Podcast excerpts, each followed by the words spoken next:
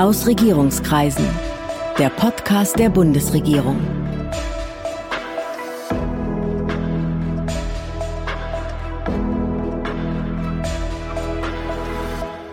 Hallo, willkommen zu einer weiteren Folge von Aus Regierungskreisen, dem Podcast der Bundesregierung. Ich bin Sven Siebert, ich bin Journalist und es geht hier wie immer darum, einen Blick in den Maschinenraum der Bundesregierung zu werfen. Es ist kein Wunder, dass wir heute mal wieder über Corona sprechen. Und zwar über die Corona-Warn-App. Dazu hören wir jetzt erstmal ein paar Stimmen. Ich finde im Allgemeinen ist die Corona-Warn-App eine gute Sache, weil sie einen informiert, falls man Kontakte hatte mit einer infizierten Person. Ich denke, wenn sie alle benutzen würden, wäre es eigentlich ganz gut, ne? dass man das irgendwie nachvollziehen kann und nachverfolgen kann. Finde ich eigentlich gar nicht so schlecht. Ist eine verdammt geile Sache. Die Technologie ist super. Worauf wie es gemacht wird, ist super. Ich bin ein absoluter Befürworter, ich benutze die selber.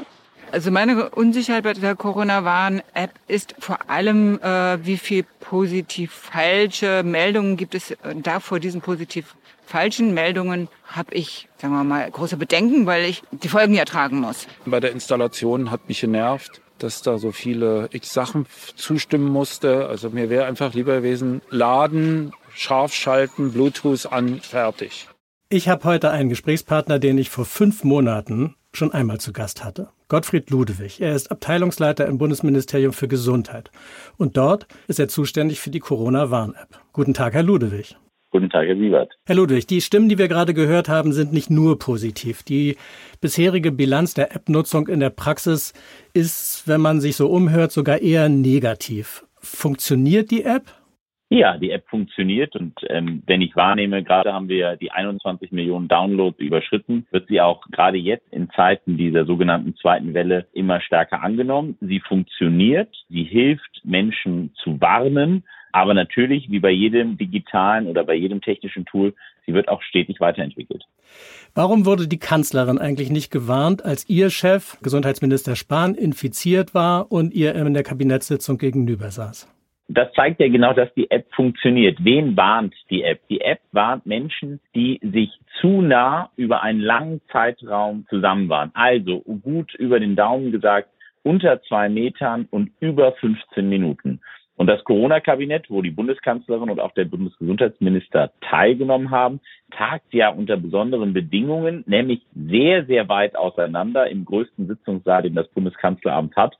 Und genau weil man so weit auseinander saß und so sozusagen diese Abstände so aushält, genau deshalb hat die App auch funktioniert und eben die Bundeskanzlerin wurde nicht gewarnt.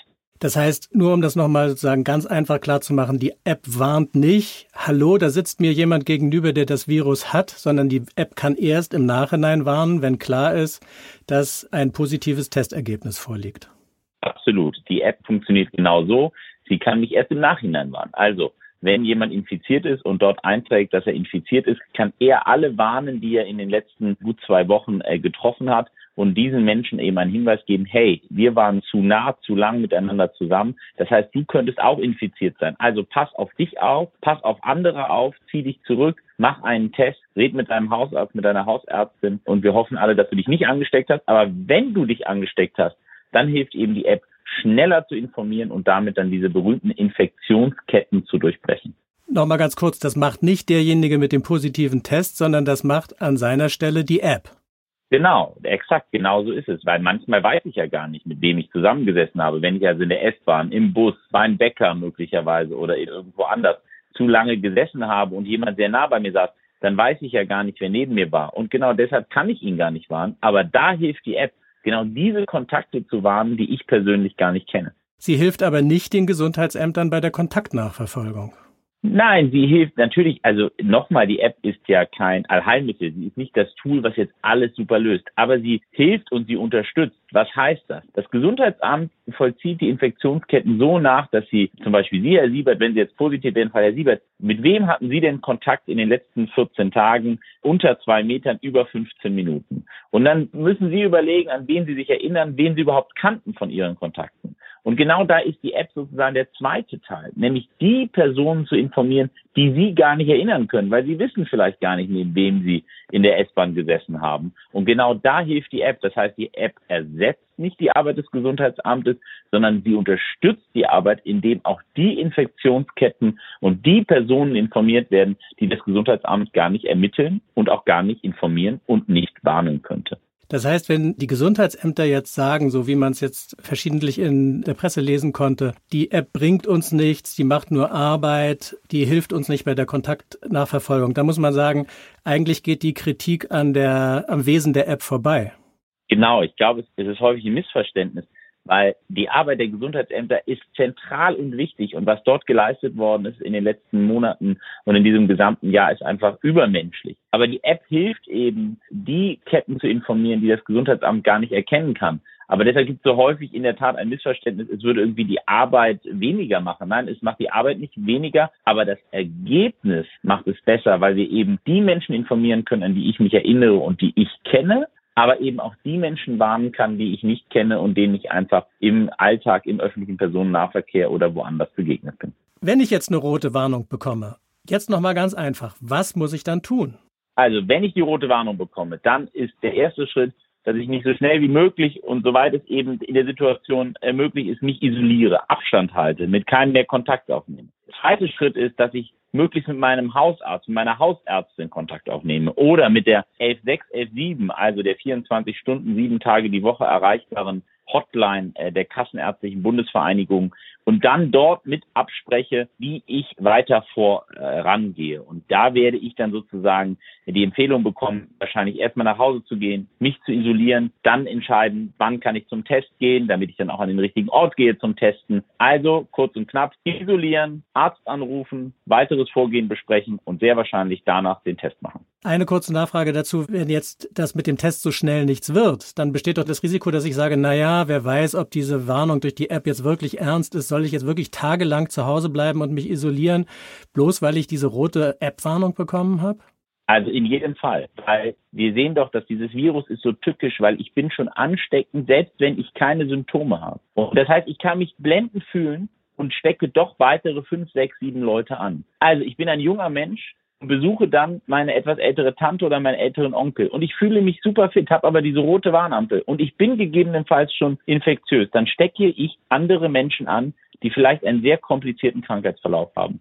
Und genau aus diesem Grund, diesem, dass wir auf andere Acht geben sollen und doch auch eigentlich alle wollen, aus diesem Grund sollte man diese Ampel und dieses rote Anzeigen sehr ernst nehmen sich wirklich isolieren, so schwer es fällt, und dann mit dem Arzt, mit der Ärztin das weitere Vorgehen absprechen. Und meistens klappt es dann auch sehr schnell mit dem Test. Und einfach dieses bisschen Geduld, diese paar Tage soziale Isolation, ich glaube, die halten wir alle durch, um gemeinsam es zu schaffen, diese Pandemie am Ende gemeinsam erfolgreich zu bestehen. Hatten Sie selber schon eine Risikobegegnung? Hat die App Sie selbst schon gewarnt? Also ich hatte verschiedene Begegnungen. Ich hatte auch in der Tat äh, tatsächlich äh, auch schon eine rote Ampel, die sich dann aber glücklicherweise durch einen Test äh, sozusagen als negativ bestätigt hat. Das heißt, ich wurde gewarnt, aber glücklicherweise war es nicht zu einer Infektion gekommen. Und Sie hatten, so wie ich auch, schon mehrere grüne Warnungen sozusagen. Sie hatten eine Begegnung mit geringem Risiko.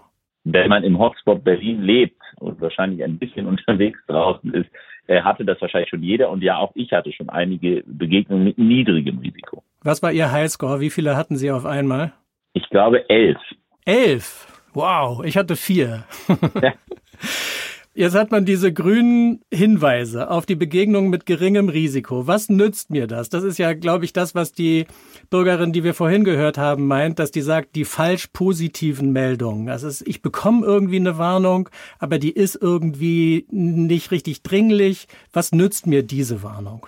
Naja, die Warnung informiert mich, dass ich anscheinend, also erstens, ich finde für mich persönlich und auch viele aus meinem Umfeld, Sie zeigt mir, oh, verdammt, das ist echt ernst, diese App funktioniert. Ich bin jemandem begegnet, zwar nicht nah genug, dass ich mich halt infizieren kann, aber es ist auch mir war es nicht so weit, dass sozusagen dieser Virus in meiner Nähe war. Und der zweite Teil, der für mich immer ganz wichtig ist, jetzt stellen wir uns doch die Situation vor, man wäre in einem Restaurant oder man wäre bei einer Sitzung gewesen und man wüsste, manche Leute hätten eine rote Warnung bekommen und ich hätte gar keine Anzeige bekommen, weil ich eben drei oder vier oder fünf Meter weit weg gesessen hätte.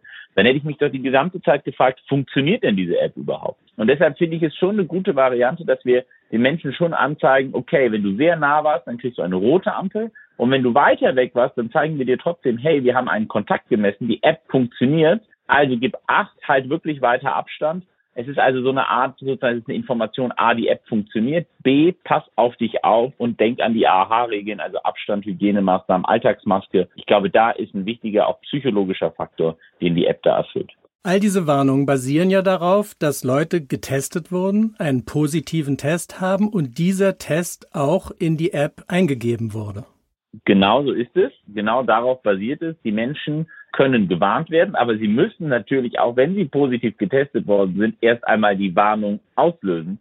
Genau so funktioniert die App, ja. Genau, aber das ist doch ein Punkt, der jetzt auch kritisiert wird.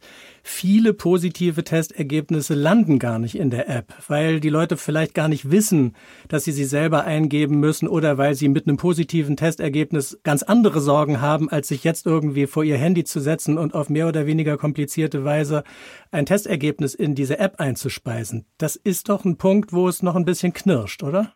Absolut. Also man kann immer nur alle auffordern, sozusagen, ich App mit heißt eben nicht nur, ich habe die App, sondern wenn und, und werde gewarnt, sondern wenn ich selber positiv bin, dann nutze ich die App eben auch, um andere zu warnen. Und das ist in der Tat ein Thema, wo wir sehen, dass noch nicht alle das tun. Es tun immer mehr letzten, in den letzten sieben Tagen haben pro Tag ungefähr 1400, 1500 Menschen andere Menschen gewarnt, also haben ihr positives Testergebnis eingetragen. Wir sehen ein ganz starkes Wachstum auch der App-Nutzung in dieser natürlich jetzt auch besonderen zweiten Welle, aber es sind immer noch nicht 100 Prozent, sondern wir sind eher bei 50 Prozent, also gut jedem Zweiten, der die anderen warnt. Und deshalb können wir nur jeden, an jeden appellieren, wenn Sie ein positives Testergebnis haben, nutzen Sie die App, um auch Ihre anderen Mitmenschen und Mitbürger zu warnen, um eben diese Pandemie besser unter Kontrolle zu bekommen. Und jeder, der warnt, macht einen Unterschied, weil wir kennen alle auch die Geschichten, wo Menschen eben plötzlich eine Warnung bekommen haben,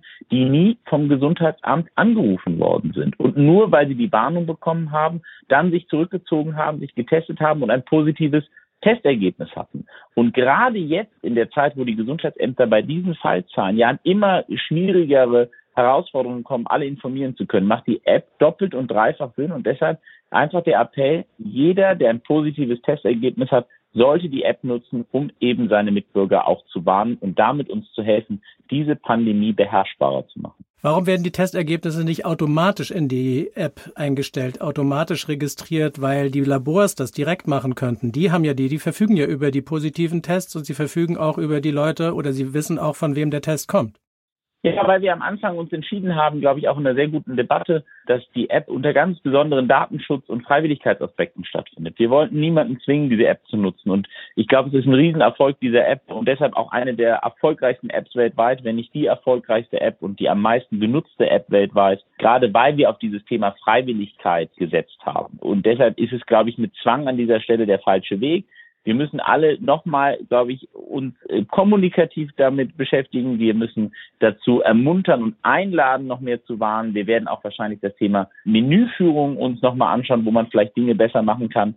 Aber ich glaube, dass wir wahrscheinlich schon auch Akzeptanz verlieren würden, wenn nicht der Nutzer selber entscheidet, dass er die anderen warnt, sondern dass plötzlich alles automatisch passieren würde. Insofern bleibe ich dabei, wir sollten alle unsere Verantwortung wahrnehmen und dann auch die Entscheidung treffen. Und am Ende, was heißt Entscheidung treffen? Das ist ja kein Ausfüllen eines zehnseitigen Bogens, das ist ein oder zwei Klicks. Und ich glaube, diese ein oder zwei Klicks kriegen wir alle miteinander hin. Wenn ich mein Einverständnis erklärt habe, kann doch das Labor das Ergebnis direkt an die App übermitteln, oder? Naja, es übermittelt ja, wenn ich mein Einverständnis gebe beim Arzt, dann übermittelt es ja heute schon das Ergebnis in die App. Das heißt, ich bekomme bei 90 Prozent der Laborkapazitäten ist das heute so, kann ich in der Corona-Warn-App mein Ergebnis über mein Labor eingespielt bekommen.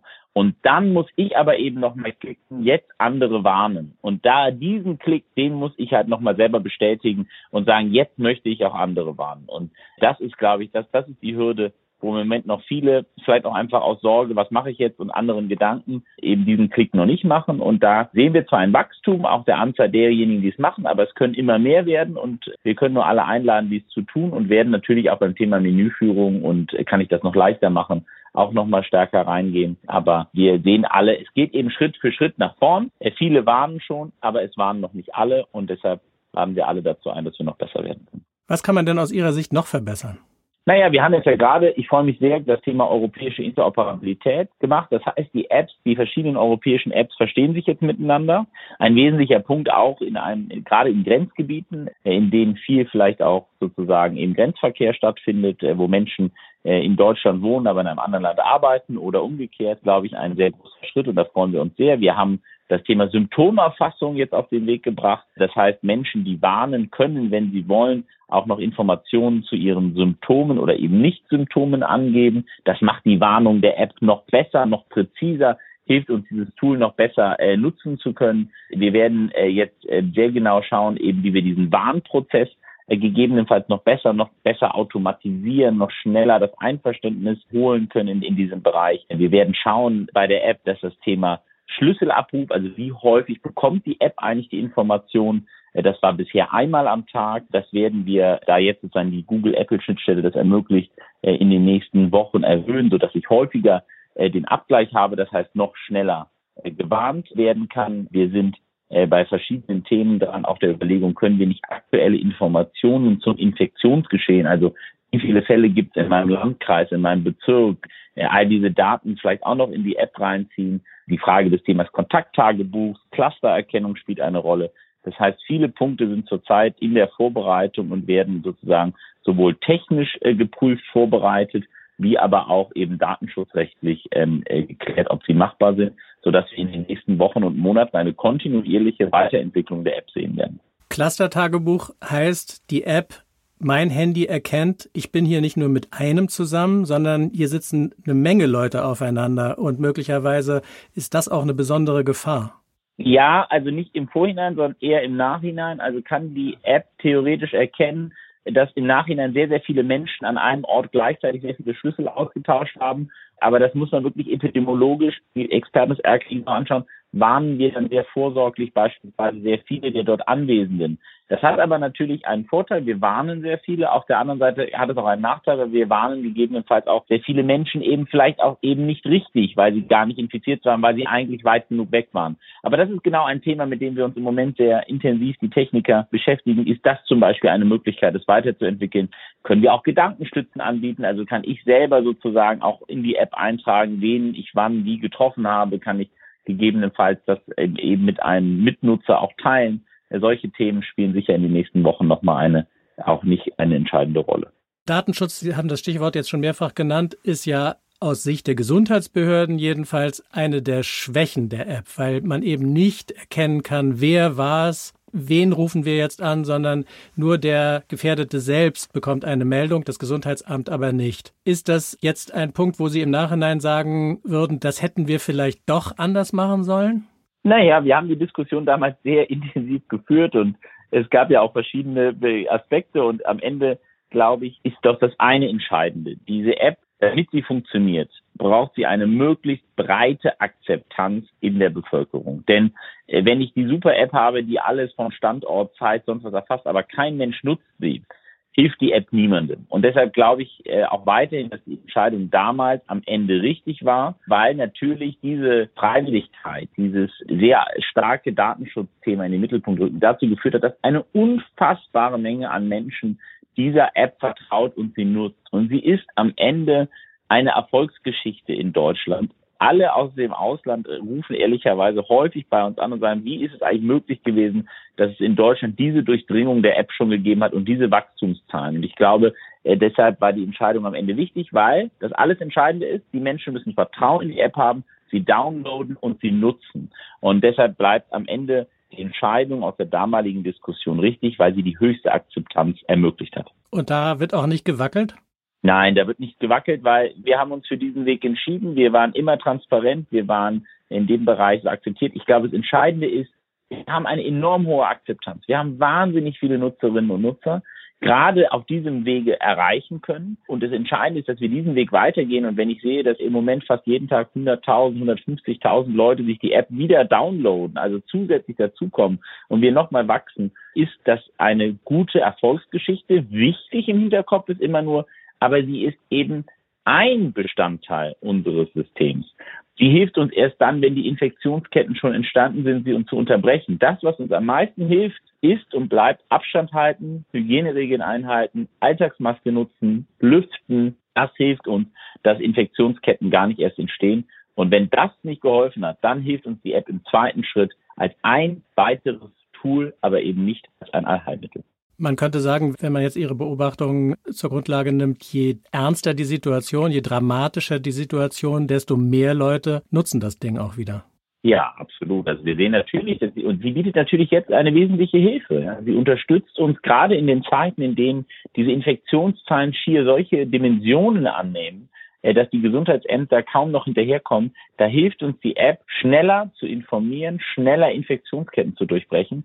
Und ich glaube, dass diese Bedeutung jetzt natürlich auch jeden Tag immer mehr Mitbürgerinnen und Mitbürger verstehen und wir deshalb auch in dieser Geschwindigkeit sozusagen weitere Nutzerinnen und Nutzer äh, dazu gewinnen. Aber es stößt schon auf einen sehr guten Basissatz, äh, den wir davor gemeinsam erreicht haben.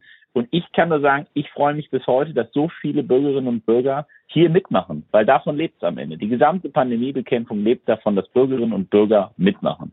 Und das machen sie, indem sie Abstand halten oder ihre Alltagsmaske nutzen, aber das machen sie auch, indem sie die App nutzen. Und dass wir so viele Menschen in unserem Land haben, die das nutzen, das ist eigentlich der wahre Erfolg von uns allen, gemeinsam das hinbekommen zu haben. Vielen Dank. Das war Gottfried Ludwig. Vielen Dank für das Gespräch. Herzlichen Dank, Herr Siebert. Ich werde mich hier in den nächsten Tagen mit weiteren Gesprächspartnern aus der Bundesregierung unterhalten und ich hoffe, Sie sind dann auch wieder dabei. Das war Aus Regierungskreisen, der Podcast der Bundesregierung. Mehr Informationen zur Politik der Bundesregierung finden Sie auf bundesregierung.de und auf unseren Social-Media-Kanälen.